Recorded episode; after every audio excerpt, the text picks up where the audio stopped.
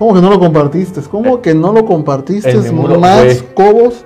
Tengo horas que te dije que estamos al aire. No, Horas. horas. Horas. No, ahorita hablamos muy poco en, en, el, en el previo, ¿eh? Sí, sí, decir, sí. Ya estamos No, mejorando. ya estamos rápido. Ya estamos mejorando. ¿Qué tal amigos de Enfoque Visual? Muy buenas noches, sean ustedes bienvenidos a este martes serial número one, número 11. Número, aquí se ve muy, number- muy gringo y se me fue el pinche. Eleven. Eso, 11. Eleven. 11. ¿Qué tal, Max Cobos? Muy bien, güey. Te ¿Cómo extrañé, güey. Te ¿Me extrañé. Te extrañaste? extrañé, güey. Una disculpa a todos nuestros club de fans que no pudieron acompañarnos el día viernes, pero tuvimos unos pequeños imprevistos por ahí. Sí, güey. Muy gacho, la neta. Unos pequeños imprevistos, pero estamos aquí de vuelta, estamos con todo, renovados, preparados. Eso. Ya, ya, ya estamos bien. La, la neta es que eh, presenté un pequeño problemita el, el viernes en, en la cuestión de la vista, pero ya aquí fuimos con el super oftalmólogo. Miren, aquí están mis gotitas. Eso. Para ver en Full HD y en 4K. 4K. Yo se las uso para cuando otras cosas. Para dilatar la pupila. Eh, Para sí. bueno, que- sí. Sí, para que no se pongan Sí, no, pues tuvimos que ir al oftalmólogo rápidamente, pero ya de volada el vato, te compongo tu De visión. volada, güey. Hombre, de volada me tumbó. Me- Sí, mm. sí, te, te duelen, te duele ponerte gotas. No, no, no, me tumbó lana el doctor, no decir Ah, nada. No, no tus. Voy a hacer al, al este, al Igualares, porque no voy a decir marcas. No, sí, similares. Al similares, güey, al farmacias del ahorro. Ya, y ojo, les paso el tip para todos aquellos que usamos lentes. Uy. Algo que me dijo el oftalmólogo. Porque yo llegué y le dije, no, fíjese doctor que me molesta este ojo, el ojo derecho, ojo izquierdo para ir para sus pantallas. Y hubo un norte el miércoles de la semana pasada. Ajá, fue un Sí, miércoles. El jueves me estuvo molestando y- porque había una racha del aire y me cayó como que una basurita. Entonces el viernes ya, ya no aguantaba y saqué cita, pero el doctor me dijo no tengo cita hasta el sábado. ¿no? Entonces fue por eso que el viernes hicimos el programa porque no aguantaba, ¿no? ajá, no aguantaba la cuestión de la, de la iluminación. Y ya el doctor me dijo, ¿qué? ¿Cómo estás? ¿Qué tienes? Bla, bla, bla. Ya le dije. Algo que me recomendó él y que muchos hacemos.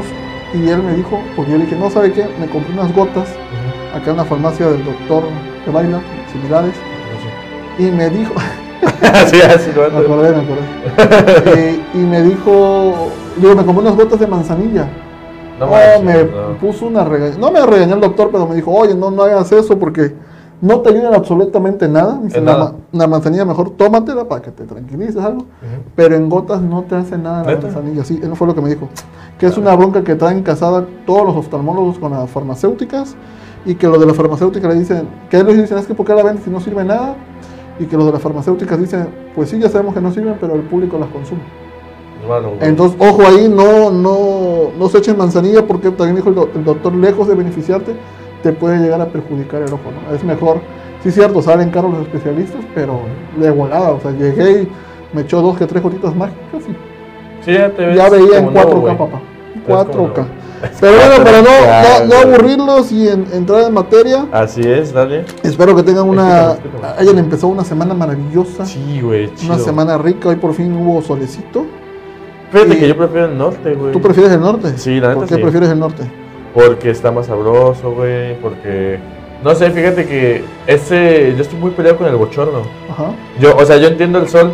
Lo que no entiendo es el bochorno, güey. Porque a mí lo que me molesta. Creo que lo que más me molesta de Veracruz. Yo amo Veracruz, tú lo sabes perfectamente. Lo único que me molesta es que llueva para que haya más calor, güey. Eso sí. Entonces yo digo. Ah, y luego cuando llueve también los mendigos baches ahí en la ciudad que se hay como... Puede ser problema de alguien. Pues sí. Alguien que está arriba allá. Pues, pero bueno. Martes sería el número 11. El caníbal de la Guerrero, papá. O el poeta caníbal. De hecho, la semana pasada, no sé si recuerdes, que yo di tres opciones y dos opciones eran la misma persona. El caníbal de la Guerrero y el poeta caníbal. Porque de repente, bueno, yo lo leí como el caníbal de la Guerrero, ¿no? Claro. Y, este, y de repente en otras fuentes, en otros libros, en otras revistas, en otros artículos, te lo manejan como el poeta caníbal. Ok. Y pues yo considero que sí, muchos asesinos en serie o muchos asesinos este, se les tiene un mote o se les tiene más de uno, pero por lo general es uno que el que predomina, ¿no? Sí. Este, y ese pues como el, como el que más se le conoce.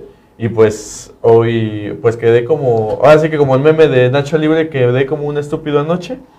Y este, y pues Quedaste ya. como el, el meme del payaso, ¿no? Ah, sí quedé. Así, quedaste ahí como cuando te diste cuenta que era el mismo personaje. Yo, yo te dejé, yo me di cuenta, pero, pero te dejé. no, no, no, no, no, no, Te no. dejé a ver hasta dónde No. llegaba tu error, o sea, dije. Voy a dejarlo al muchacho que se dé cuenta por Que- él mismo, Que lleve su programa solito. que lleve aquí el espacio que le estamos dando, que valore el espacio que le estamos dando.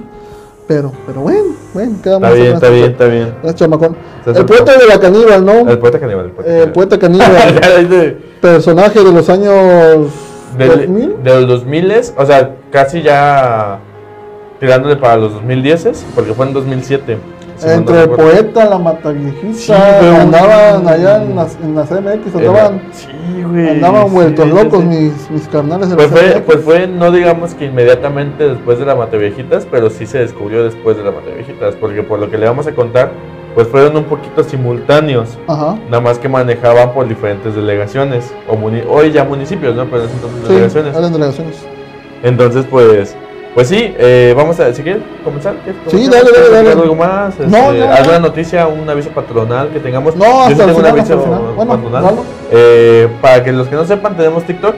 Ah, ok. Para que nos sigan en TikTok, nos pueden buscar como arroba enfoque audiovisual, donde eh, subimos videos cortos de un minuto, porque es el máximo que nos da TikTok, obviamente, sobre los casos que hemos llevado y ya cuando se nos acaben esos casos, vamos a hablar de casos nuevos que no ameriten toda una hora, pero sí se pueden resumir en un minuto. Va. También para los que nos quieran escuchar, eh, a la gente que nos quiera escuchar más adelante, pues tenemos cuenta de Spotify, Anchor FM, eh, Google Podcast, Pocket Cast, eh, Radio Cat, no, ¿cómo se llama? Eh, Public Radio, Breaker y ya. Para que nos escuchen en podcast. Excelente. Y a los que nos escuchan en el futuro, que son los que están escuchando el podcast, nos pueden seguir en la página de Facebook eh, llamada Enfoque Audiovisual, donde tenemos el logo que ustedes están viendo arribita de su pantalla. Mm, Nos están escuchando, no nos están viendo. Bueno, sí, sí, sí. Sí, Te estoy dejando, te estoy dejando. te No, estoy no, no, mira, te tengo aquí, mira. Te tengo aquí, y también quisiera eh, saludar a la gente que nos está viendo, Juan Carlos Ibarra. Loco, a- a- dile a tus cuates de CF que avisen cuando corten la luz. Eh, Frederick Doroteo, Betsy B. Pérez, Jimmy Kurt Hendrick nos dice hello, hello, váyale, váyale. Jesús Domínguez Baltasar, un pana mío. Betsy B. Pérez nos dice hola, buenas noches. Sofía Rodríguez dice hola. Oye, espérame, creo que ahí Jimmy le movió algo a su teclado porque nos está escribiendo en italiano, no, Es- francés. entonces, eh, J'espère que nous avons plus de points de service internet. Eh, Ay, ay, ay, ay, ay. Eh, j'ai peur aussi de. A los, a los dos, al MM. A los dos, al MM. Eh, a mí no me haces tanto, Jimmy. Yo sí sé que es ser francés. Sí, sí. Eh, Angelita Herrera dice buenas noches a todos, buenas noches. Y Sofía Rodríguez también nos dice hola. Y Jimmy Kurt Hendrix, buenas noches. Buenas noches, fratello, ¿cómo está ahí? Eh, ¿Está todo bien? ¿Todo bien? ¿Todo bien? Eh, Hey Max también era bien caníbal, se comía. bueno, vamos a, vamos a darle. No, me, me Ya dale, sí, ya, ya te conocen, mi ya pana, te güey. conocen. Eh, saludos, Ángel. Sale, pues. Vamos a empezar, mira. ¿Quién era el poeta caníbal, el caníbal de la Guerrero? El ¿Quién es? ¿Quién es Mira, ese es espejo? José Luis Calva Cepeda nació un 20 de octubre de 1969, Ajá. contemporáneo de mi papá, justamente. Oh, Dios mío. Este, no. Ahí también ser caníbales los dos. No, este, bueno, no se conoce mucho de su infancia debido, bueno, ya van a escuchar por qué. Porque no se le pusieron, pudieron hacer muchos estudios, no se le pudo sacar mucha información. Solo se le conoce con lo que se le pudo haber dicho a algunas autoridades de gente que lo conocía. Y pues se le conoce que desde los dos años tuvo ausencia, de- bueno, a partir de los dos años tuvo ausencia de padre porque sufrió un grave accidente o murió de una manera muy repentina porque no se maneja bien eh, el- pues, La ¿cómo causa de la la causa de la muerte, sí, sí. Entonces, este, pues se sabe eso y debido a esto su mamá empieza a abusar de él física, verbal y psicológicamente. Ok. O sea, lo empieza a maltratar. Sí, sí. Algo muy similar, creo yo, que al caníbal, digo, al caníbal monstruo de Catepec. Bueno, Sí. yo le veo muchas similitudes. Este, y a los 10 años solo se comenta, no se sabe específicamente cómo y qué pasó, Ok. pero a los 10 años fue abusado sexualmente, cosa que le afectaría en el futuro. Eh, platicaba eh, con una persona en específico que aquí no manejan específicamente si fue un abuso sexual por parte de una mujer o de un hombre. Ok. Eh, entonces, yo quiero suponer por todo lo que viene adelante que fue por un hombre, aparte de que, pues ya sabes que los medios en ese entonces, ¿no? Sí, Eh, censuraban un Sí, sí, sí. Entonces quiero suponer que fue por un hombre, ya verán por qué lo digo. Eh, bueno, también te dije, ¿no? Eh, te di una teoría de por qué considero eso, ahí en audio, ¿te acuerdas? Sí. Sí. Entonces eso. Bueno, eso es lo que se le conoce de su infancia, güey. Ok. Y pero también se le conoce que a partir de que su mamá lo maltrataba mucho, él comenzó a sentir cierto odio y repudio hacia las mujeres. Sin embargo, era, él no se podía negar a los encantos, ¿sí me entiendes? Sí, pues sí, al final, digo, a, a pesar de que sufrió abuso sexual, que se desconoce por, por quién, si fue hombre o mujer, no, no se sabe, no, es- no hay récord, pero pues al fin y al cabo sí sentía una atracción hacia, Hacia hacia la parte femenina, ¿no? Sí, él, él decía, bueno, lo que se conoce es que él, o sea, digamos que era misógino machista, güey. Ok, pero pues les encantaba estar con ellas, ¿no? Porque Ajá. se le conocen varias parejas este, sentimentales.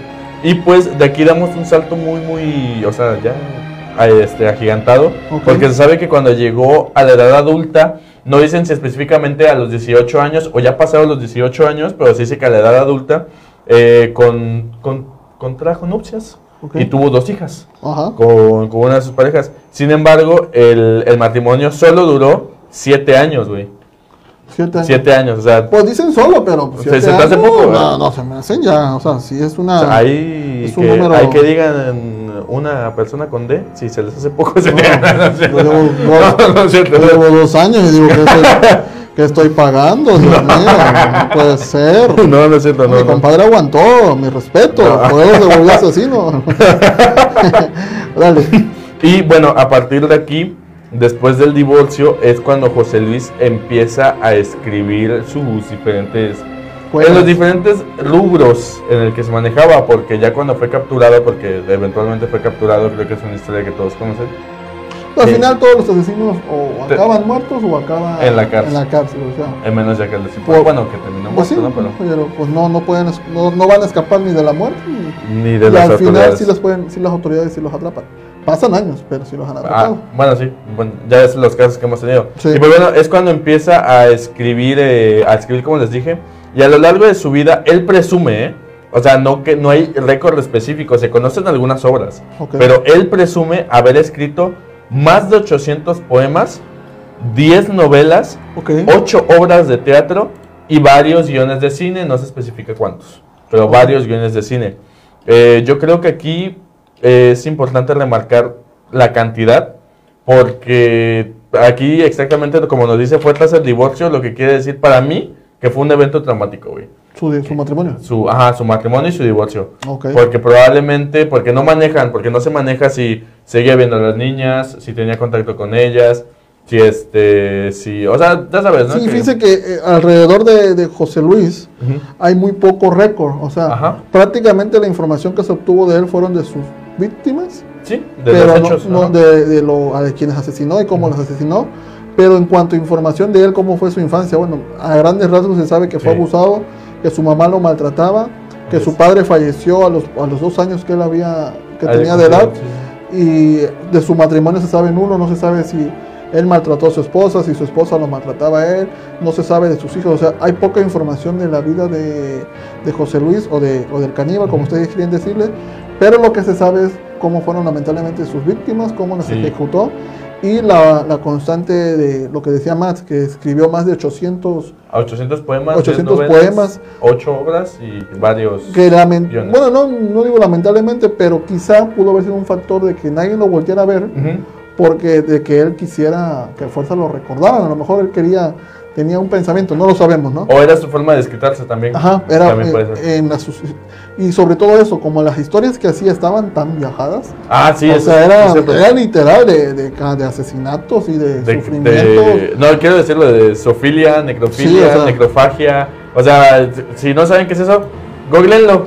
Eh, Sí, y ahí les va a llegar la Sí, sí, y entonces esa parte era como que como que también pudo influir mucho como que no lo tomaran en Sí, cuenta, pero es que también sus historias estaban bien Sí, sí, sí. De hecho, pachecas. de hecho, quiero decirte que mucha información que se encuentra en diferentes medios escritos, incluso prensa y demás, Ajá. está, están muy direccionadas de un lado hacia otro, güey, porque unos dicen que, su- que sus víctimas fueron su esposa, pero su esposa sigue viva, entonces esa es la desventaja de este caso, ¿no? Principalmente que hay muy poca información de su vida personal, pero sí hay mucha información de su vida, pues, sentimental con las víctimas Sí. y, este, y de otras cosas, y principalmente de su modus operandi y su manera de pensar o cómo su característica embona con algunos este, ensayos de gente que, de criminólogos expertos, ¿no? Pero bueno. Es que quizás no, no hay la cultura de que, sí cierto, se, eh, es, un asesino, es un asesino y solamente quieren investigar cómo mató a sus víctimas, pero no hay un, no hay un récord de a ver qué te llevó o, o cómo fue tu infancia o qué te llevó a tomar estas decisiones, ¿no? Porque digo, hay a grandes rasgos, pero no hay Ujú. detalles, ¿no? Quizá, a ver cómo te trataban en la primaria, cómo te trataban en la Sí, secundaria, güey. como el de, bueno, los otros asesinos el de. Catepec, eh, la Eh, todos ellos, todos, quizá aquí por también luego por parte de las autoridades no hay esa investigación de quién es en verdad el asesino, quién está atrás del asesino, ¿no? Quién es el, el que lo llevó a desenvolverse de esta manera. Así es, exactamente. No, sí, toda la razón, güey, toda la razón. Pero continuando con el tema, Ujú. nunca llegó a ser publicado, como tú lo dijiste perfectamente, por las casas, casas editoriales, porque como dice mi compañerito, es, sus historias estaban bien fumadas. Era, literal, era el mundo visto desde sus, sus perversos ojos, güey. Sí. Desde, desde su retorcida mente. Y lo que empezó a hacer fue empezar a frecuentar cafés de la Condesa y de, espérame, y de la Roma para vender sus poemarios. Ok. Y este, porque nada más vendía sus poemas. O sea, tonto no era. Vendía no, poemas pues. que era lo que, supongo que lo que menos les gustaba hacer porque eran cortos. Ajá. Y también frecuentaba el tianguis cultural del Chopo. Ok. Que bueno, no sé si conozcas el Chopo. No. Es un tianguis donde va la gente que le gusta el rock, que intercambian cosas. Ah, ok. Supongo que ahí también le, le compraba a la banda, la banda que Pues también... sí, no, porque también hay historial de que él se metía Sí, sí, sí. sustancias, y- so- drogas, se metía Sí, drogas, sí. vamos a dejar en drogas. Y pues también el vato, la gente que va ahí tampoco está. Sí, no, o sea, también, sí, sí. Eh, con todo respeto para la gente que le gusta este tipo de, de, pues, de acciones. De una, está en que te guste, que lo veas, y otra que deje el siguiente paso que Sí, lo hagas. sí. O sea, muy respetable, sí. te gusta, si eres rockero, punquetero, Sí, sí, o lo que como te quieras. quieras decir, pues que te guste todo dar. Pero hay una delgada línea en que te guste y que entre que lo hagas, ¿no? Supongo que pues, la gente se identificaba con la forma en que escribía, que lo veía al modo, pero bueno. Este, pero también estos recorridos, aparte de servirle para tener un poco de dinero, porque el vato no tenía un empleo fijo, porque él estaba en el sueño. Yo quiero ser escritor y quiero publicar y que me reconozcan y quiero ser como como, como Carlos Trejo. Y- Él, él quería trascender, o Sí, sea, él quería que lo voltearan a ver, él Así quería es. que pasara la historia. Así es. Y como- pasó, ¿no? Como Pero- escritor. Pero él quería pasar como escritor. Sí. Entonces, eh, aparte de todo esto, de estos recorridos también le servían para buscar mujeres. Ok. Porque, bueno, ahorita lo van a ver, ojalá nos ponga la foto mi carnal. El vato no era tan. eh, Era, estaba agraciado, ¿no? Sí, Era- estaba, estaba Era medio carita. Y pues eh, iba, iba por las calles, veía a una chica y pues ahí le, le endulzaba el oído con sus famosos poemas, sus letras. Y ya se ve muy de la Ciudad de México. Quiero, quiero aclarar. Se ve muy personal de la Ciudad de México. Este es el José Luis, eh, lo tenemos, o sea, como dice Max, no se veía una persona, no se veía un asesino, por así decirlo, o sea, su, su personalidad se veía agraciada, un hombre maduro, Sí. y pues se veía normal, por así, Así decirlo. es. Y pues te digo, esos recorridos era para conseguir mujeres, les endulzaba el oído, se Ajá. presentaba como poeta y pues les daba, les decía sus letras más acá, más bonitas. Pero tenía una fijación por un tipo de mujeres, ¿no? Exactamente, a ¿Qué eso tipo de mujeres era? Este, les gustaban las mujeres entre 30 y 40 años, Ok, robustas, ya, ya, ajá. de baja estatura, madres solteras que trabajaran en farmacias y percibían bajos sueldos. Yo aquí quiero poner un punto, güey, porque esto de que percibían bajos sueldos, pues yo creo que está dentro de su mismo egocentrismo. Eh, como él no tenía un trabajo fijo, pues era así como de no quería ver que su pareja o su, su llegue sentimental ganara más dinero que él, porque para él tal vez hubiera sido una humillación. Sí, quizá no, no quería que fueran superior a él, ¿no? Así quería es. buscar un estatus. Digo que no está mal trabajar en una farmacia ni, No, no, no, no. ni ser madre soltera, Para nada. pero sabemos eh, con todo el, de- el debido respeto que ser madre soltera y trabajar en una farmacia es una chinga porque las farmacias no dan los grandes sueldos. Entonces imagínate si tienes unos uno o dos hijos, tan solo un hijo, ¿no?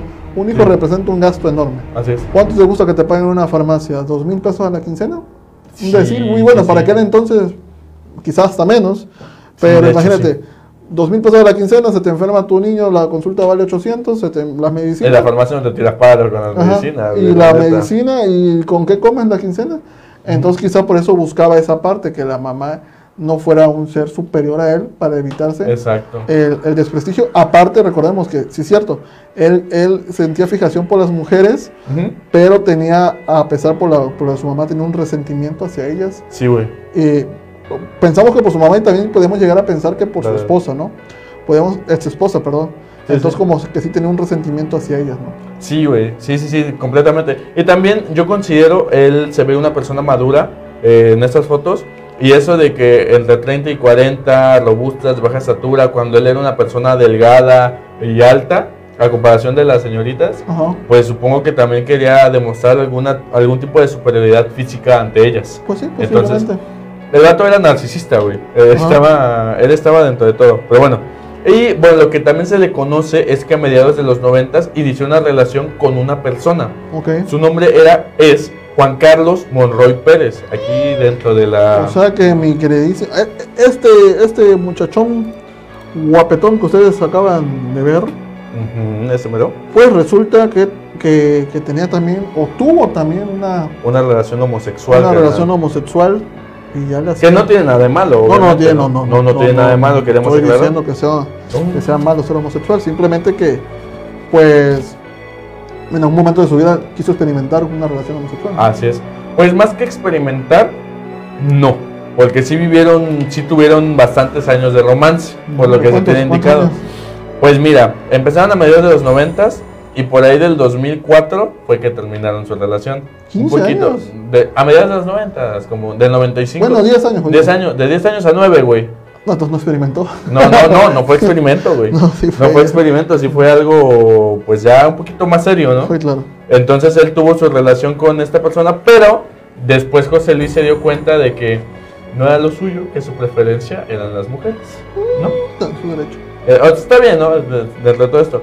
Y en 2004 fue cuando conoce a su primera víctima, eh, Verónica, con su apellido, decir Victoria, ¿de dónde? Se me antojó una- Una, una victoria. Una víctima. A Verónica Consuelo, que como te digo, es su primera víctima, pero hay una palabra muy en específico que se menciona en todas las cosas. Su primera víctima comprobada. Ok. Su primera O sea, víctima comprobada. Posiblemente hubo más, pero no, no se supo. No se supo. Y con ella mantuvo una relación amorosa y pero la mamá de la chica, digamos la suegra de José Luis, veía a José Luis medio extraño, medio raro. ya, ya ves que con lo que escribía te- se sentía una vibra de Sí, no, medio, rara y No, y- pues y, es que la- las mamás al final, las, las benditas madres, gracias a Dios, siempre tienen un sexto sentido. sí, güey. Siempre ven sí, más sí. allá. Independientemente, digo, y con todo el respeto, pero cuando una persona o cuando hay hombres homosexuales, independientemente que lo traten o no traten de ocultarlo, Ujú. siempre tienen una pequeña tendencia afeminada. Ok. por alguna por otra Amanerada, razón, amanerada, por así decirlo. Entonces quizá, digo, no sabemos, pero si José Luis tuvo casi 10 años una relación homosexual, posiblemente tenía algún rasgo, alguna algún rasgo amanerado, Un dijera. ademán. A- algún algo que hiciera así medio raro y pues eso a la mamá se le hizo, Sí, lo notaba. se Y- le hizo así como que Y también, pues, bueno, yo soy mucho de las vibras, de las energías, y a lo mejor Ujú. la señora también sintió Sí, alguna algo. pesadez o algo por el estilo. la mirada, algo, Esa, no sé sí, sí, sí. algo, algo tuvo que ver Algo la mamá. que haber visto. O le ha de haber dicho un poema y dijo, no, se le cayó. Una a él se le cayó. sí, una no puede, o sea, está de más. Porque pero- si él buscaba tanto trascender, quizá todo el mundo quería, léeme esto, lee esto, ¿qué te parece es. esto? ¿no? Entonces, Así es, entonces cuando dije, ¿qué pedo? Repito, hay muchas cosas que no se saben de la vida personal de José Luis. Lo que nosotros estamos diciendo son especulaciones en base a los hechos que se tienen. Entonces, pues también para que vean Estamos sacando un criterio de lo que de lo que vemos aquí. Ah, exactamente, No- no puede ser, no sabemos, ahí ya las gen- la gente que estuvo involucrada lo sabrá y pues ya si se lo quiere guardar o no, pues adelante, ¿no? Claro que sí. Y en algún punto de la relación tuvieron problemas y decidieron terminar. Ok. Ese es lo que se sabe. Sin embargo, el 9 de abril del 2004 se encontró un cuerpo descuartizado de una mujer en Tlatelolco. Ok. Eran los restos de una sexo servidora conocida como la jarocha o la costeña. Paisana. Parece así, la verdad. Bueno, quién sabe. No, Pues ves- es de, Veracruz, de aquí de Veracruz. es que ya ves que en la Ciudad de México te dicen soy de la costa y ya eres de Veracruz. Jarocho. Entonces, la jarocha o la costeña, eh, una, como te dije, una sexo servidora que había desaparecido días antes, eh, no se dice exactamente con qué, Y tiempo después, el 30 de abril, se encontró el cuerpo descuartizado de Verónica Consuelo Martínez, La pareja de. la, expareja la de- expareja de José Luis, en las inmediaciones de Chimalhuacán, en el Estado de México. Ok.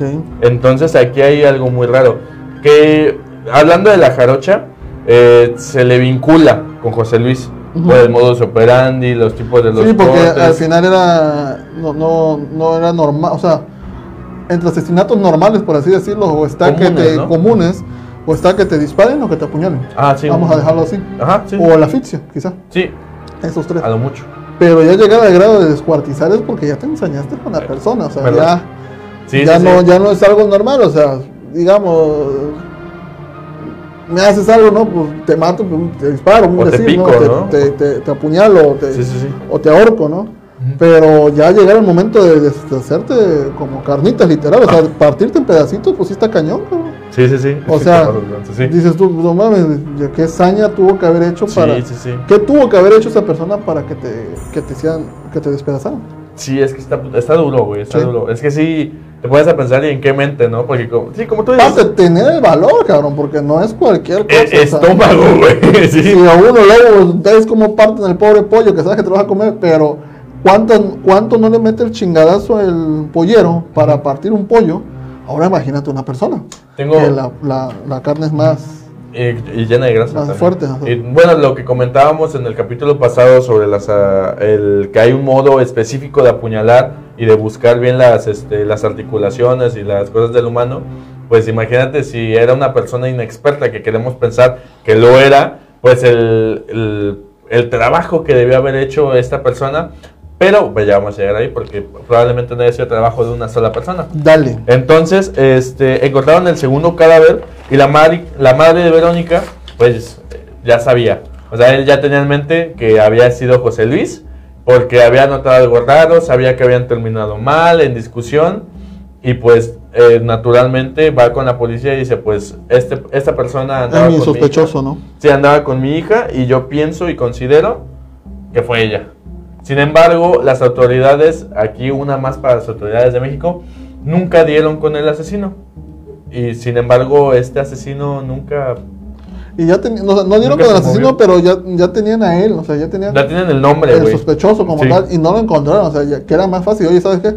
Búscame a este canijo porque yo sospecho de él. Sí, güey. Porque yo como mamá, pues sí, pongo la denuncia y digo, fue él, y ustedes investigarán, lo malo que nunca lo encontraron. Nunca- no lo encontraron ni- al ni- momento. Ni para interrogarlo, ni para nada. Y bueno, aquí te había dicho que nos íbamos a ir después, pero lo voy a lanzarlo una vez. Este, el novio del caníbal, como se le conoció mediáticamente, eh, evidentemente estamos hablando de Juan Carlos Monroy Pérez, eh, acusó de mutilar y asesinar a Verónica Consuelo Martínez. ¿Por qué? ¿Y por qué lo acusó? Querrán saber ustedes. Porque eh, Juan Carlos también estuvo involucrado dentro del acto del, de la asesinada y de la descuartizada, porque eventualmente empezó a decir que José Luis Calva Cepeda eh, empezó a asfixiar a Verónica después de una discusión en la cual estaba presente también Juan Carlos en el cuarto. A mí se me hace muy extraño. Quiero suponer, y repito, estas son suposiciones propias dentro de los hechos, que el origen de la pelea era Juan Carlos. O, que, o, o quizá Verónica llegó a ver a, a José Luis y los encontró. Exacto. O sea, o sea, el origen de la pelea era a causa de él. Entonces empezaron a discutir eh, por lo narcisista, egocéntrico, egoísta que era José Luis pues, y violento eventualmente. Empezó a asfixiar a Verónica. Eso ya son hechos que, que, se da, que da Juan Carlos. Y eh, llevaron el cuerpo a un basurero en Chimalhuacán, Estado de México. Y le pidió a Juan Carlos, bueno, no le pidió, amenazó a Juan Carlos que lo ayudara a descuartizarlo y a ponerlo en bolsas y o mochilas, porque si no, lo iba a matar a él y a su mamá.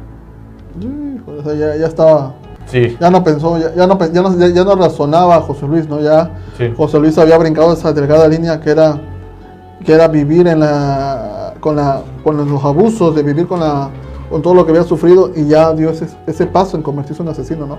Eh, Eh, y tener un que, cómplice. eh, en cómplice, sí. En- eh, aquí manejan cómplice, pero yo sí considero que fue parte de, también asesino, como asesino en pareja, güey, como los, los monstruos de Catepec. Ok. Yo no considero en sí la complicidad, porque yo siento que aquí en México ser cómplice es como rebajar lo que estás haciendo, güey. O sea, es porque eres cómplice desde que ves hasta que termina, hasta que participas en el encuentro. Aquí aplica tanto, lo mismo, güey. O aquí sea, aplica el famoso dicho, tanto peca el que mata la vaca como el que agarra la es. pata. Sí, pero lamentablemente para la justicia no es así, güey.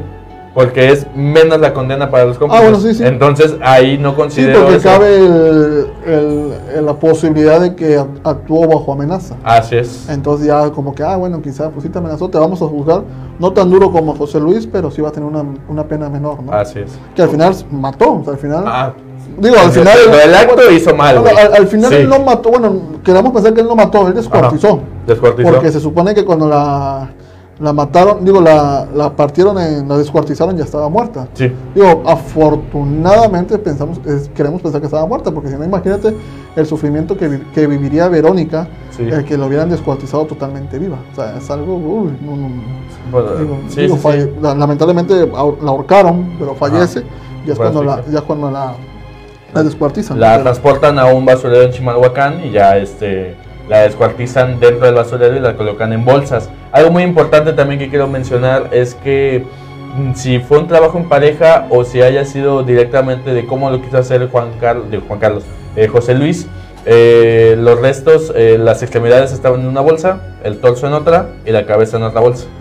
No sé si por cuestiones de tamaño o por cuestiones filosóficas, ya ven que estaba medio cucu. Eh, José Pues Luis, quizá ahí sí quiso separar los restos por, por por algo. las partes que se divide el cuerpo, cabeza, Sí, sí. torso y pierna. Pues ya ves, ya ves que el vato era escritor y. Sí, no, estaba bien llevado, mi compadre. Sí, sí, sí. Y también que era. Bueno. Me gustaban Sí. los pericos. Sí, sí, sí. Y bueno, sin embargo, eh, ya teniendo ya teniendo un asesinato, probablemente dos, en su bolsa, los vecinos del caníbal aseguraban que pues José Luis era una persona eh, muy tranquila, muy callada, era muy elegante y también se ganaba el respeto o el mote de que era muy galán. ¿Por qué galán? Porque él llevaba muchas mujeres a su departamento.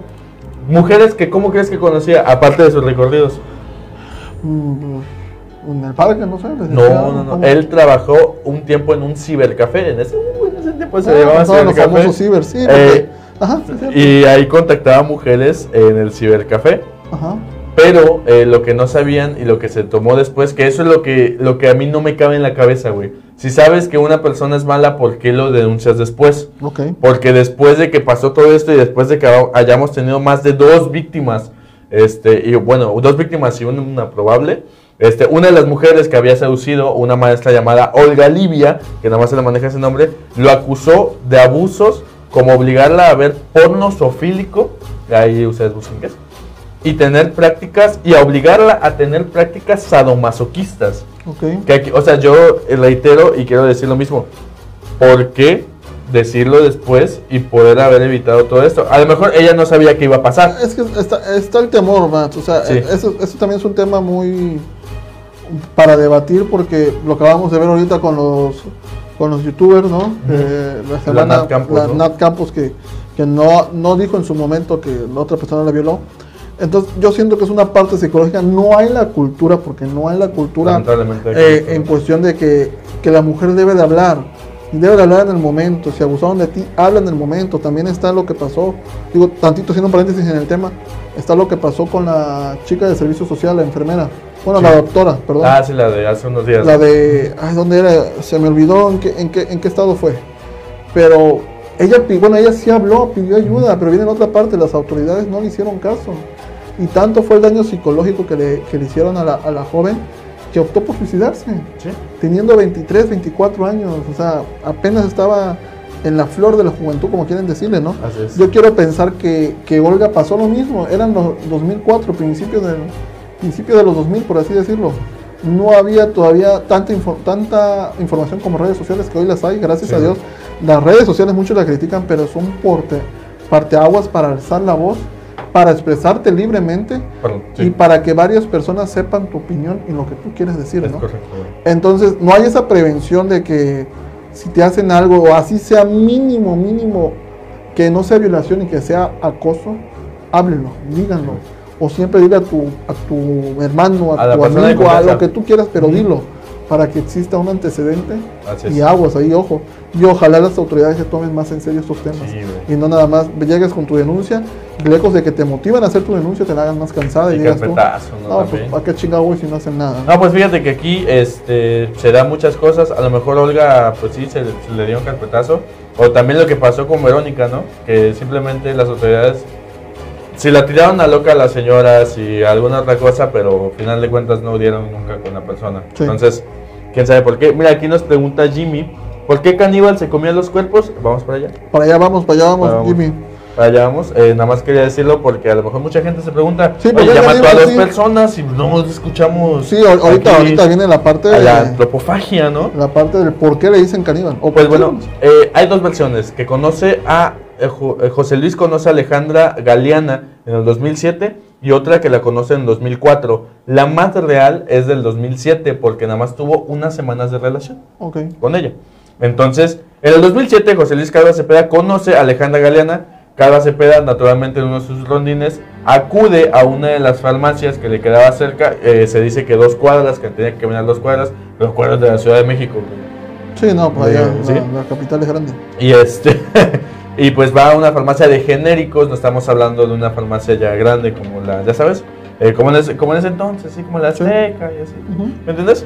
Y que se ubicaba en la esquina de Guerrero y Orozco y Berra, donde su nena, como ella, él le decía, trabajaba. Ahí se presentó y le invitó a salir. Sin embargo, hay muchas declaraciones posteriores de parte de la mamá de Alejandra, que te voy a leer eh, porque creo que vale completamente la pena eh, leer la cita, porque dice lo siguiente, un día mi hija lo trajo a la casa, pero algo en él me hizo desconfiar. Creo que fue mi instinto de madre, porque hasta le advertí que no debía confiar en él. Es más, hasta le dije abiertamente que no lo volvería a traer a la casa. Ojo, otra madre que veía, Otra, sí, güey. otra mamá que veía algo. Sí, sí, Por eso siempre hay que hacerle caso a nuestras madrecitas chulas. Sí. Y entonces él hacía algo que quizá la mujer, porque se sentía atraído a la pareja, no veía que los demás sí, Sí. veían, ¿no? A veces también el- el- dicen el amor es ciego, ¿no? Pero pues, ahorita sí hay que darse cuenta, hay que Pues, estar abusados. Bueno, digo, los que están solteros, ¿verdad? ya diciendo que ahorita hay que buscar, ¿no? sí, sí, sí. Pero, pero suena, suena, suena mal, pero sí hay que elegir bien a la pareja, o sea, Sí, güey. le- lejos de que formalizar una relación ya como tal, sí analicen, vean quiénes son tus papás, de qué familia vienes, cómo es tu ámbito social, cómo Sí. te rodeas, tus ¿A mañas, te porque, dedicas? güey? porque pues, se llegan a, a poder evitar este tipo de situaciones, como, como la que- mamá, las mamás se dieron cuentas y los, las hijas en este momento desafortunadamente no se dieron cuenta y es por eso que les fue mal a las, a las muchachas. Así es. Bueno, entonces, eh, lo que pasa, eh, eh, Alejandra lleva a José Luis a la, a la casa que conozca a sus, a sus papás. Pasa esto, lo que dice la señora, pero también se da a entender en diferentes declaraciones que Alejandra estaba muy enamorada, muy, muy enamorada. Estaba súper encantada con los poemas. Supongo que con 800 poemas que tenía el señor, pues bastantes eran muy melosos para sus parejas principalmente. Sí, quizá no todos eran de satánicos, Sí, sí, quizás sabía, sabía cómo convencerlos. Así es. Este, tenía muchas, mu- eh, le leía poemas y ella se derretía, dicen. Ok. Eh, también eh, se la pasaba pegada a la computadora hablando con él por, por chat, ¿no? Por, por ¿cómo se el Messenger, ¿no? Messenger. Eh, por Messenger. Y que también tenía una foto un- enmarcada del señor de José Luis en su recámara que veía y suspiraba. Estaba muy enamorada Estaba Verónica. muy enamorada, ¿Cómo se sí. llama? ¿Verónica? Eh, no, se llama Alejandra Galeana. Alejandra. Alejandra. Y aquí otra cita de la mamá dice que ella era muy alegre y yo no diría que era la novia de ese sujeto porque nos la presentó como su amigo. Ok. Entonces, eh, pues ya es el- lo típico de las mamás, vas, le presentas a una amiga y ella se da cuenta que no es tu amiga y- Sí. o amigo y pues ya es lo que pasa, ¿no? Sí, no, y aparte ella es como si se dio cuenta que sus papás le iban a rechazar, pues mejor es un amigo y no te digo que es, Sí, claro. es mi pareja como tal. ¿no? Claro, claro. Y bueno, eh, aquí viene la parte oscura. El 5 de octubre del 2007, Alejandra Galeana, una empleada de una farmacia y madre soltera, cabe recalcar que no se menciona anteriormente, fue a visitar el domicilio de, la- de su pareja. El encuentro amoroso acabó en tragedia debido a que tuvieron una discusión. José Luis la asfixió, mismo modo operandi que aplicó con Verónica. Ok. Y pues eh, en esa misma noche la mamá de Alejandra, que dio muchas entrevistas a un periódico muy famoso, indicó que cuando, en la noche que desapareció su hija, intentó llamar a su hija como suele hacer en las noches y no le contestó. Entonces ella esperó a que Alejandra le hablara a su mamá, o a ella, pues, para preguntarle lo que era usual, si quería que le llevara algo, que lleva en camino, etcétera, y no pasó. Sin, e, entonces, al, ver, al existir esta preocupación y al ver que no había respuesta de su hija, le pide a otra de sus hijas, hermanas de hermana de Alejandra, que le hablase a José Luis a su, a su celular privado, ¿no? Le habla a José Luis, eh, yo quiero suponer que ya después de haber efectuado el asesinato, para preguntarle si de pura casualidad Alejandra Galeana se encontraba en casa de, la persona. Y José Luis, muy quitado de la pena, le dice, no, no le he visto. Ah, pero a ellos les aviso. Obviamente, obviamente lo iba a negar porque ya había, para ese momento ya había cometido su fechoría eh, José Luis, no lo iba a aceptar, ¿no? Lamentablemente Alejandra pues ya, ya había sido otra víctima más de José Luis, comprobable. Comprobable. Ya, ya, con Alejandra era la segunda víctima que, José Luis ejecutaba. Y de alguna manera muy, muy violenta. Eh, bueno, pues, bueno, sí, sí, sí. Eh, perdón. El 8 de octubre de ese mismo año, del 2007, la policía recibe un llamado debido a unos olores muy fuertes, muy penetrantes, muy fétidos que salen del el departamento número 17 del inmueble ubicado en Mosqueta número 198 en la colonia Guerrero y debido al reporte, la persona, la policía fue directo hacia, hacia la dirección que les acabo de dar, por si hay algún turista de asesinos seriales. Y tocaron la puerta. Y José Luis abre la puerta muy despreocupado. Abre. ¿Qué onda? ¿Cómo están? Sin embargo, en cuanto los oficiales entraron, José Luis se da la fuga. Y al ver que probablemente no iba a poder con la condición física de los oficiales, pues se lanza del balcón se lanza del balcón, lo que le provoca una herida en la cabeza, que van a ver ahorita, una herida en forma de cruz en su frente, y sigue corriendo porque pues, pues el señor pues aguantó el golpe, ¿no? Ya sabía lo que se veía. La adrenalina, Ya, ya sabía lo que, lo que le iba a suceder. Y porque aparte lo que tenía dentro de su casa era, era, era, era increíble de pensar. Entonces ya por eso José Luis intentó huir, pero cuando, ¿no? aparte de que ya tenía una edad grande, ¿no? Los policías pues han estado más, más chavos y les pegaron la corretiza de su vida. Y afortunadamente lo lograron detener, porque si no... Sí, sí, sí. Bueno, eh, lo que, para terminar la idea, perdón, Carnalito, este, eh, José Luis siguió corriendo y afortunadamente eh, un taxista atropelló a José Luis. Es la primera vez que un taxista atropella a alguien bien. Y este y pues así fue como capturaron a José Luis los policías que se encontraban en la calle, en la calle, ¿no? Porque también se había llevado a cabo una persecución a pie y pues eso es lo que pasa. Sin embargo, los policías que se encontraban en el departamento se encontraban con una escena, carnal, mm. dantesca. Y aquí se preparan la gente por, se están cenando, yo sé que es hora de la cena. Dejen de comer. Párale, menos se están comiendo carne. Taquitos el pastor, ya sabes.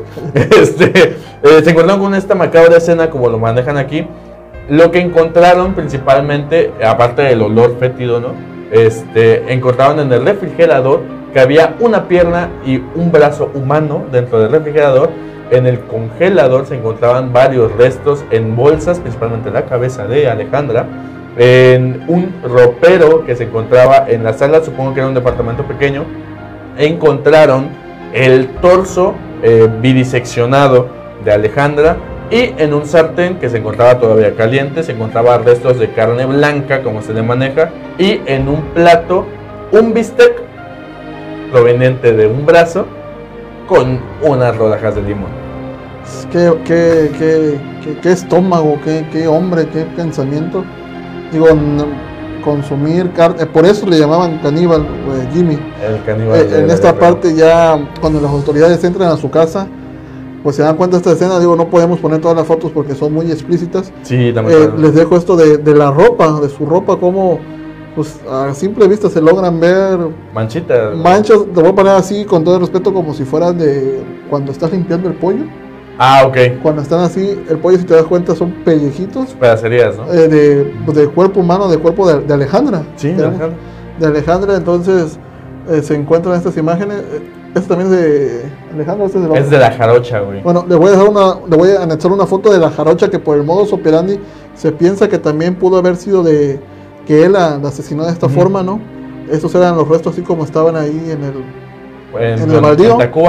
Y, pero pues este hombre, este hombre que está aquí herido después de que lo atropellaron taxi, después de que se aventara del balcón, este hombre ya se estaba, estaba comiendo a, a. Alejandra de una manera normal, por así decirlo, porque, Tradicional, un bistec con. porque imagínense, o sea, la, la- la- la peste que, que llegó a los vecinos, Sí, güey. entonces no quiero imaginar cómo a él no le hacía nada de ese olor penetrante en su casa, ¿no?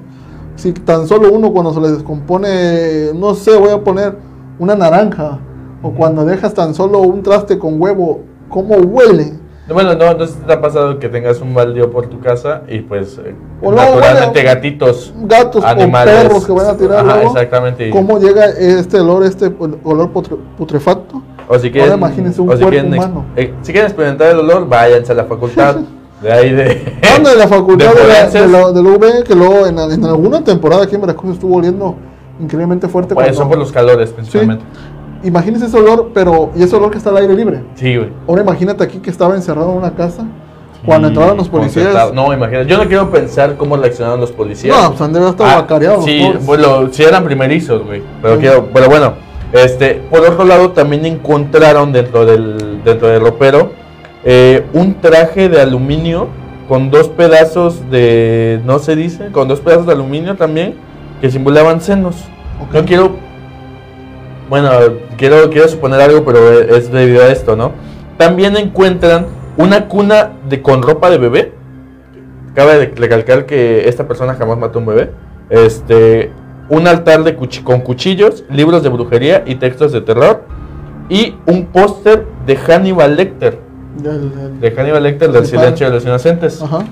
Eh, y aquí, pues, aquí se menciona que esta persona era muy fan del Silencio de los Inocentes. Ok.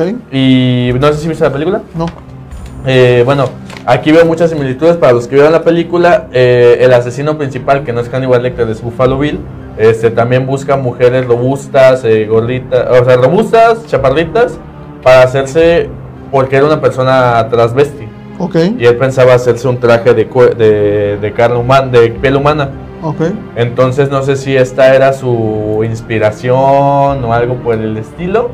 Pero... Pues, por eso se inspiró en él y, y por eso Ujú. buscaba mujeres de este tipo de patrón, ¿no? Ajá. Aparte de que quizá fueran fáciles de someter. Sí, Porque ser inferiores a él, él ser, ser alto y, un- y, pues la fuerza de hombre. claro. Entonces es, es mayor hacia la de una mujer. Pues a lo mejor por eso buscaba este tipo de modus operandi, ¿no? Por supuesto. Y aparte el, el libro no sé si daba detalles de cómo las ejecutaba o, o la facilidad. No, nada más. Es que la película es un poquito más gráfica. Ok, entonces Porque la persona era costurera. Decir, ahí vean la película muy quizá, quizá sí fue su, Así es. su, su, su parte su parte aguas, ¿no? Para, para Ujú. tratar de ejecutarlas así. Pues bueno, también lo que encontraron naturalmente fueron los escritos y las novelas, los poemas, los guiones, todo de, de esta persona. Y pero también encontraron un video snap, no sé si sepas qué es un video snap. Te voy a contar algunos rasgos los videos snap, a ustedes también. Son videos eh, con fines pornográficos para personas muy enfermas, eh, donde se muestra explícita- explícitamente torturas, muertes, violaciones, etcétera. Entonces esto fue lo que encontraron en la casa del señor, un video snuff grabado por él, donde, bueno, presuntamente grabado con él, donde se muestra canibalismo y bueno, también encontraron eh, dentro de sus escritos, notaron temas en específico que saluden al canibalismo, la sexualidad, la sodomía y la magia negra. Ok. ¿Ok? Y otro video que encontraron es un performance o un monólogo de esta misma persona, de José Luis, este, de una obra de su auditoría, ¿no? Entonces ahí vemos como que la dualidad, una persona de arte, una persona enferma, entonces está... Sí, estaba bien pacheco. Sí, la, la neta, mi carnal, sí. Y pues bueno, eh, terminamos con esto. Ahora pasamos con que José Luis fue internado por la herida que tenía en la cabeza. De hecho, tuvo un derrame, un, derra- un pequeño derrame eh, cerebral y estuvo internado en un hospital. Después, cuando se le fue dado de alta, pues obviamente tumultos de gente, pues pegando a la, la ambulancia o pues lo estaban transportando a Pues la familia, ¿no? La familia Por y- supuesto, güey. y la gente que había, pues, familiares, amigos y como tal la sociedad, ¿no? Por la, la conmoción que era este crimen, no era un- no es un crimen común, por así decirlo, Sí. independientemente de que sea un asesinato a mujeres, la, la forma en que lo realizó, ¿no? Que Ujú. era canibalismo. Recordemos, solamente se supo de dos víctimas oficiales, Y, se le, y bueno, y se le, se le atribuye probablemente, El de la jarocha. vamos a tenerlo así a medias, el de la jarocha, porque es el mismo modus operandi. Y ot- Entonces- otros alrededor que parecían casi Ajá, iguales. en Chimalhuacán igual. Ento- en pero no se logró con- no se logró comprobar que haya sido entonces. Así es. Posiblemente hayan sido más de dos víctimas, unos Por eso se le- cinco o seis quizá. Ujú. Ok, Eh, sí, sí. Es que, el, bueno, para los que no sepan, eh, un asesino serial tiene que tener más de tres víctimas en un rango de tiempo muy en especie, muy, muy coordinado. Muy coordinado, o sea, este, muy específico. De cada dos días podría decirse como ejemplo. Entonces, este, como se podrán dar cuenta, tiene dos víctimas confirmadas y una posible tercera que es la, la sexoservidora conocida como la jarocha, ¿no? Entonces, eh, por eso se le da ese estatus de asesino serial Ok. pero bueno, no es corroborable y pues no lo será porque pues bueno, ahorita les voy a contar, ahorita les voy a contar. Este, bueno, eh, después ya cuando fue capturado y cuando fue interrogado, José Luis acepta haber matado a Verónica Consuelo, su expareja, la primera víctima corroborable, y Alejandra Galeana, las mujeres que encontraron descuartizadas en el departamento y en, el, y en Chimalhuacán. Sin embargo, él niega rotundamente haber consumido carne humana. Y entonces aquí viene el dilema, entonces por qué estaba sirviendo un plato con limón y que no sé qué, y él decía, no, pues se le iba a dar al perro, a los perros no se les puede dar limón, este, entonces pues está el mismo, ¿no? Sí, claro. Y pues cabe- aquí se cabe mencionar que nunca pudo comprobar el asesinato de la jarocha, lo que mencionamos, Ok. y otros, este, otros asesinatos similares en el área limítrofe del Estado de México y en, en ese entonces el Distrito Federal, hoy Ciudad de México. ¿No? Y en un interrogatorio eh, que se llevó practicado en el juzgado 21, que creo que es importante ahí para que lo, lo tengan como dato, eh, se, da con- se da a entender que pues esta persona, José Luis Calva Cepeda, era adicto al alcohol, al tabaco y a drogas, específicamente a la cocaína. Ok. ¿no? Y que sufre trastornos psicológicos, yo creo que es un poquito obvio, Sí. yo creo. Y dijo que es casado, aunque no vive con, ningún, con ninguna mujer, y que pues de lo cual no se ha divorciado, simplemente separado. Que tiene dos hijos y que sus padres se llaman, hasta ahorita nos enteramos que se llaman Elia Cepeda Camarena y Esteban Calva Telles Pinado. Pues, recordamos que, fa- que falleció a temprana edad de José Luis. Eh, 50 años le dieron de 50. condena. Fueron que le dieron 50 años, pero aquí hay un detalle. En diciembre, vamos a buscar la fecha en específico, 11 de diciembre del mismo año, un día después de que se le diera la condena oficial, a, ellos ya- a le habían dicho, a ti te vamos a dar 50 años, apalabrado, pero vas a firmar el 12. El 11 de diciembre del 2007, bajo circunstancias extrañas, José Luis Calva Cepeda aparece asfixiado, presuntamente se había suicidado en su celda. Ahí es muy importante ver el, el reporte oficial porque es muy específico y yo creo que cuando das muchos datos innecesarios estás encubriendo la verdad. Pues sí. Entonces aquí dicen, lo dicen así, voluntariamente José Luis cubrió las cámaras con una sábana.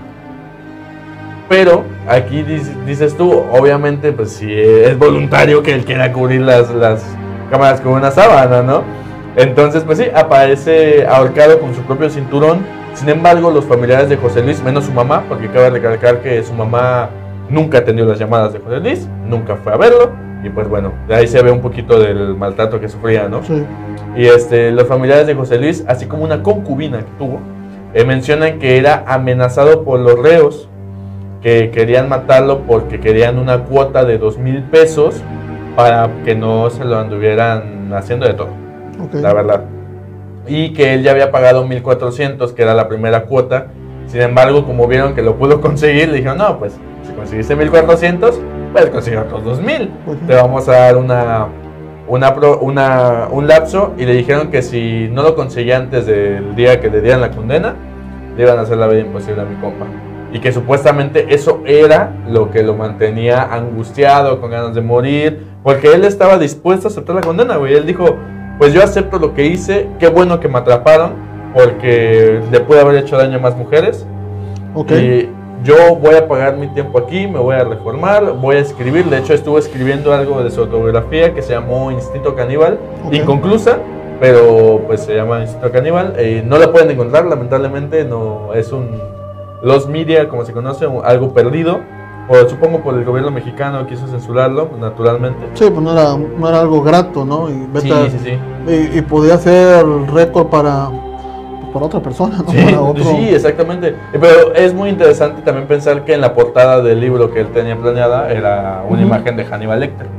Ahí se ve un poquito el fanatismo. Sí. Y hasta aquí llega la historia del caníbal de la Guerrero o el poeta caníbal. ¿Cómo la descansa? Yo la veo No. muy sospechosa al final, ¿eh? Sí, no, es, que es obvio, o sea, como dices tú, la, la vida en la en la cárcel es, es otro es otro mundo, ¿no? No, no, no, no, no porque, no. no porque sepamos o bueno sí sabemos, ¿no? Hemos visto películas, hemos visto series, relatos de X o Y persona, ¿no? El, el mundo en la cárcel es diferente, Sí. es otro mundo totalmente diferente. Estaría bueno para también para hacer un programa de investigación. Pero aparte por los crímenes que había cometido, Sí, se prestaba. también puede ser que se prestaba a que lo quisieran matar, a que algún familiar pudo pagar, familiar de las víctimas, Sí, claro. pudo pagar para que lo mataran.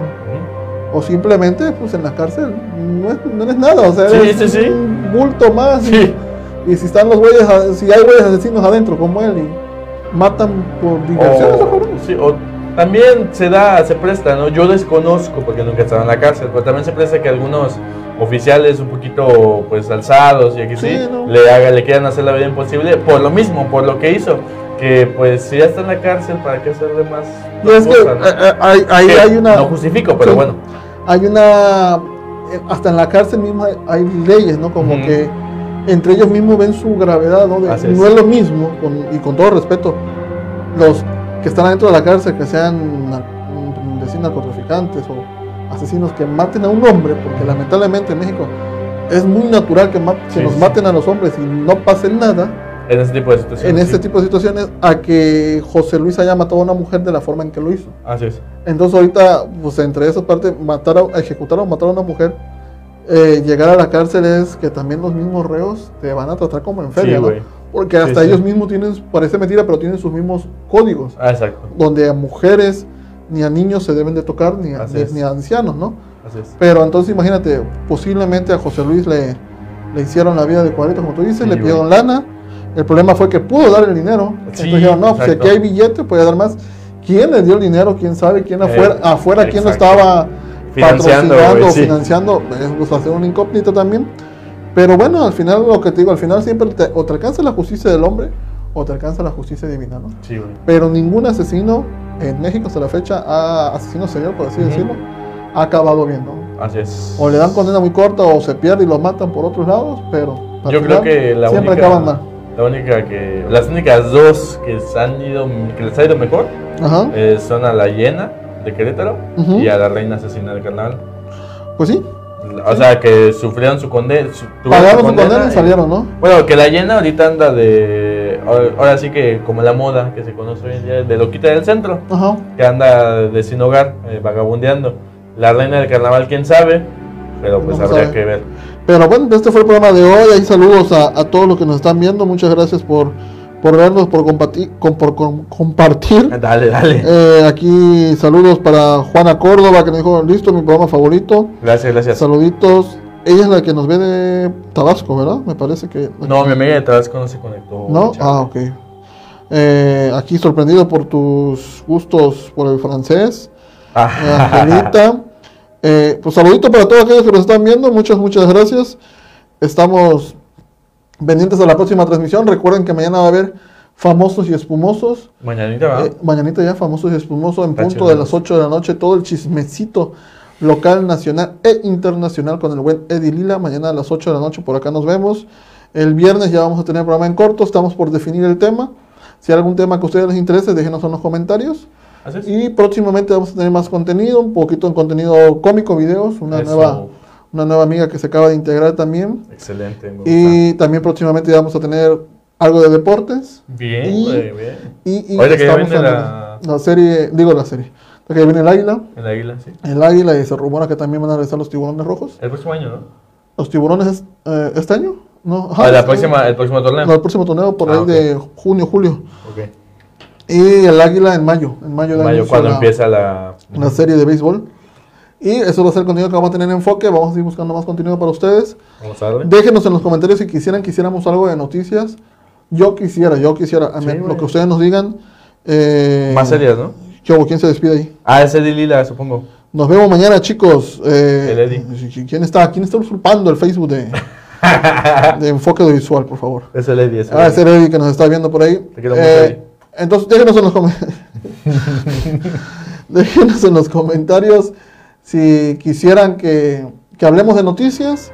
Déjenos en los comentarios. Haríamos un lunes, un lunes de noticias. Está excelente, güey. Pero ahí, platíquenos ustedes qué, qué onda. Dice.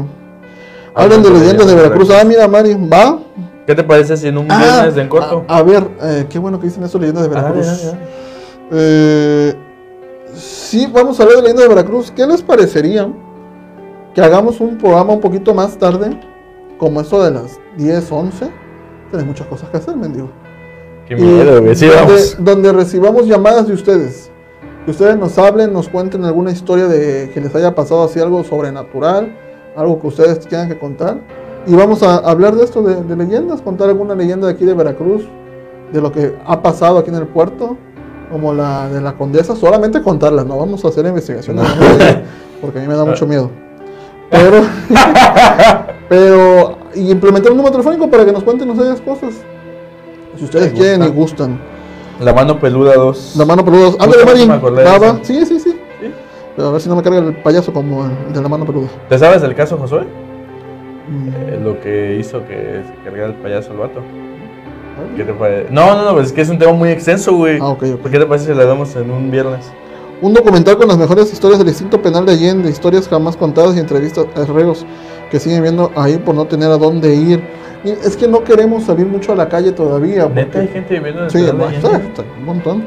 De hecho, vean una página, una página y, y, pues les voy a dar aquí la posición. No me llevo con ellos ni, ni- ni nada.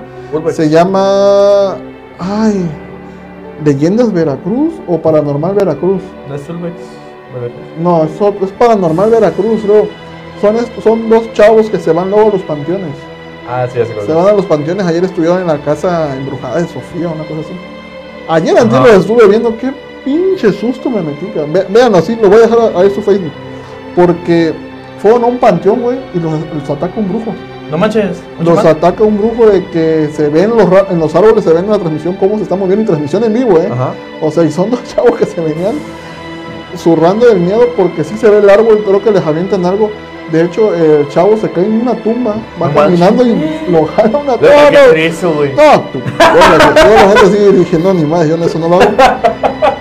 Pero sí, vamos a, vamos a contar leyendas de Veracruz. eh, vamos a hacer esa investigación y hacerlo un poquito más tarde para que ustedes nos hablen. Como aquella vez que lo hicimos, que Angelita aquí interactuó y nos estuvo poniendo comentarios lo de que ella le pasó del chaneque o que escuchaba Sí. ruidos en la azotea. Pero márquenos, márquenos y cuéntenos sus experiencias, las sacamos al aire para que todos escuchemos y vamos a implementar eso. Luego me pasa que me despierto en casa ajena, güey. No. vamos, eh, vamos a planearlo bien. Si, si lo planeamos bien, igual lo echamos a andar ya sea el jueves, pues esto se hace en caliente. Así somos en enfoque. O lo echamos a andar el jueves o lo echamos a andar el lunes en la, en la noche. Pero ya va a ser un horario más tardecito, como eso de las 10, 11, para que estén todos en casita y nos puedan echar la llamada. ¿Qué dice? Eh, dice que está duro el caso Josué. Ajá. Que hasta Facundo tiene que ver algo ahí. Todos, güey. Todos los que estaban Pero ahí. no es necesario que salgan, solito le llegan los extreros. Si los sigo a los del paranormal, pero en mi opinión les falta realismo paranormal.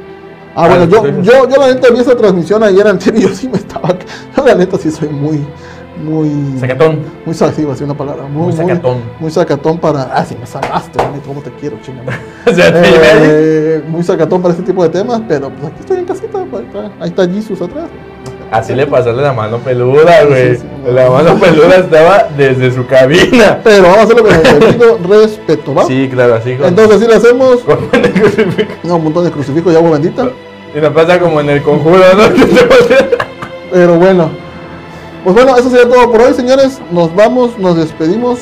Ah, antes que nos vayamos, ahí nos dejen en los comentarios. Tengo opciones para el próximo martes. Tengo la ogresa, o bueno, la trituradora Angelitos de la colonia Roma. Eh, Está duro, güey, está duro. Tengo el chalequero, nuestro Jack el Destripador. El Jack el Destripador a la mexicana. Ok, Y también tengo ahí en mente al que le llamaban el coqueto. va que va. El coqueto para que lo pongan. Por ahí Juana nos dice que avisamos un día antes. Sí, vamos a soltar el, el flyer. Esténse atentos a las historias de enfoque de visual. Sí. Cuando hacemos una transmisión en el programa, lo subimos siempre en las historias, ya sea Max o yo lo subimos a las historias. Eh, estén atentos a las historias de enfoque. Ahí va a ser donde subamos para que les aparezca siempre en, en primer plano a ustedes cuando abran su Facebook. Ah, Aquí está enfoque, ahora le va. Por ahí Sí, vamos avisando. Estamos avisando la hora, horas antes y hasta el día anterior. Pero bueno, dice, no manches, Juan, ve el santo No, moral". ya, ya, no. mejor cancelamos ese programa. Ya me dio miedo. Nos vamos, nos despedimos, cuídense mucho. Protéjanse, recuerden, salgan con su cubrebocas todavía, salgan con su gel antibacterial, salgan con, miren, aquí tenemos gelecito para que, ay, Hola.